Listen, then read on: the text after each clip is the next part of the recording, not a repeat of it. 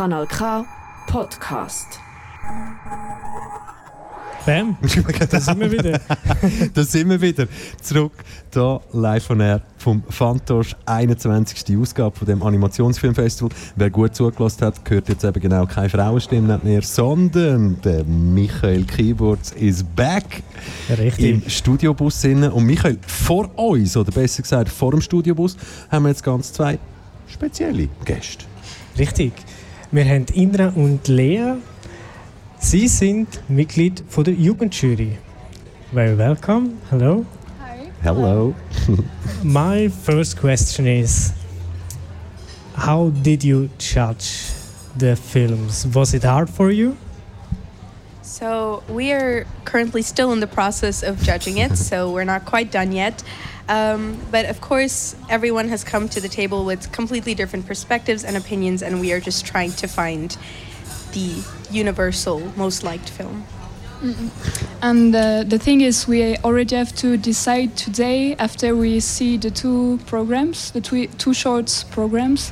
So it's quick decisions and maybe uh, feelings decision, or we'll see.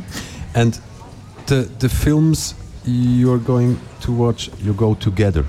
The whole youth jury is together and watches the film together. Yeah, so we get to sit next to one another in the cinema and watch all of them at a shot. So we spend one hour watching all of the films together, and then we get to discuss um, for an unlimited amount of time. So we'll see how long that goes. But yeah. and there's also Dasha, that is the coordinator that assists us, looks films, watch watches films with us, and that is also a good um, a good one in the group. So you're in the charge to judge those films. Um, what subjects are important for you to be represented in those movies? So there's a lot of variety of, of films and a lot of different things that people focused on.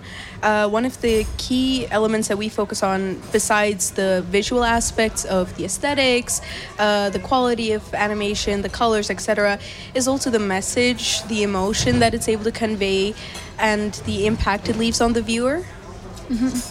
But uh, I think there's yeah the the choice of the subject, but I think the treatment and the um, sensibility of the directors are maybe more important or could be more yeah beautiful or anything. But if like the um, style and the subjectivity matches with the subject subject, sometimes it's even more beautiful. Um, so you're in the part of the jury for of the two. What would you say is the difference between you as a jury and another jury? Um, I'd say we have a fairly unique perspective on these films as we are a younger group and also all of us have some sort of a history in art or animation in some way. So while we are not the people who maybe have been in the industry for very long and maybe used to it or have picked up industry standard mindsets, um, we still have some sort of insight into the making of these films and can maybe have a bit more of a uh, an artist mind when looking at them.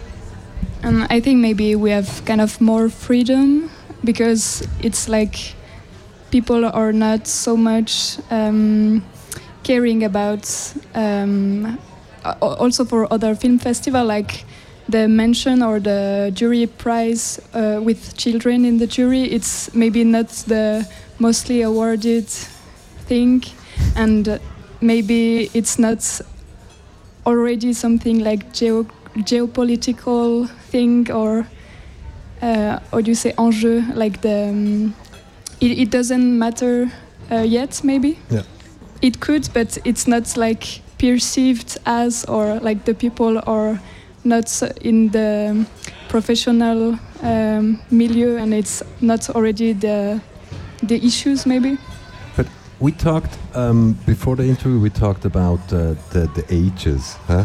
Because yeah, Leya, Ähm, weil wir gerade gesagt haben, so hey, Jugendjury, oder? Ja, genau. Auf Deutsch Jugendjury. Und wenn ich jetzt müsste sagen, Jugend, was ist Jugend? Ich glaube, dann hört bei mir die Jugend irgendwann bei 18, 19 auf. Oder? Ja. Und da haben wir jetzt rausgekommen, we found, found out um, youth jury, it's especially from 18 to how much? 24 or what? I'm 24 and Okay. Eddie is also 24. So is that a, is that a special part of this mm-hmm. animation movie business that they tell us, hey, youth goes till 24 and then the grown-ups, you're starting to be grown up with 25 or uh-huh. am I Yeah. do you understand what it's about or is there a special key behind or what is that about Well, if there is some sort of an industry secret, we are not let in on it yet. so I I would not know. Um, yeah, we've got high school students. So we've got um, three of us who are about 18 years old, and then we've got college students uh, who are, of course, older. Um, and while I think we are still fairly young in comparison to the other juries, um, as we haven't really maybe broken out into the professional world of maybe actually being part of these productions, and we are still studying and learning. Um, yeah, it, it definitely does break out of maybe what we would uh, define as jugendlich.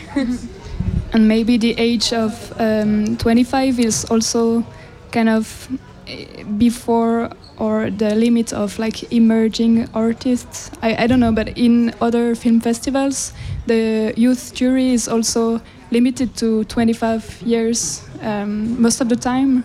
So I think there's the thing that when you're older than 25 or approaching like 30 years old, you should have done something, but we can be um, critical about that maybe.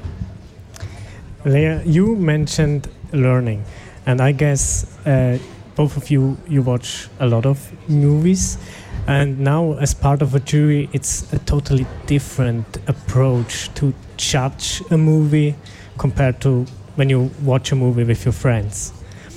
Can you learn something from that, or what gives it to you? Absolutely. I mean, for me, till now, watching a movie or even judging a movie has been very specific to the movie, just seeing what I liked or did not like about that movie, uh, maybe even what we would have done differently. But it's completely different when you have to evaluate movies against each other and really try and see which ones you would now rank higher than the other. That I am finding personally quite tough. Um, but I think that looking at these very high level, high quality films and having to very critically uh, and very actively think about what would make one stand out against the other is very valuable insight for us to have when we are making our own productions. What can we learn and what can we use to make ourselves be the number ones or, you know, rank higher, be noticed? So yeah. And also maybe we, when I um, watch movies with my friends, we're almost the same age ra- range. Like here in the jury, it's like there's people uh, studying or wanting to do animation, other that did also some stuff, and it's very different perspectives, and we, we have to yeah we have to discuss not we're it's not con- convincing people it's more like uh, feeling free to express and just uh, yeah understanding and also um, meeting new people and getting to know each other even if we're from Romandie or others are, are from Wettingen right So, Leya and Indra, thank you very, very much for your time. And I would say we wish you a lot of fun and The The very best Fantoche you ever had till tomorrow ends. and after you very Fantoche much. is before Fantoche, right? Thank you for being our guests. Das ist ein Kanal K Podcast. Jederzeit zum Nachhören auf kanalk.ch oder auf deinem Podcast App.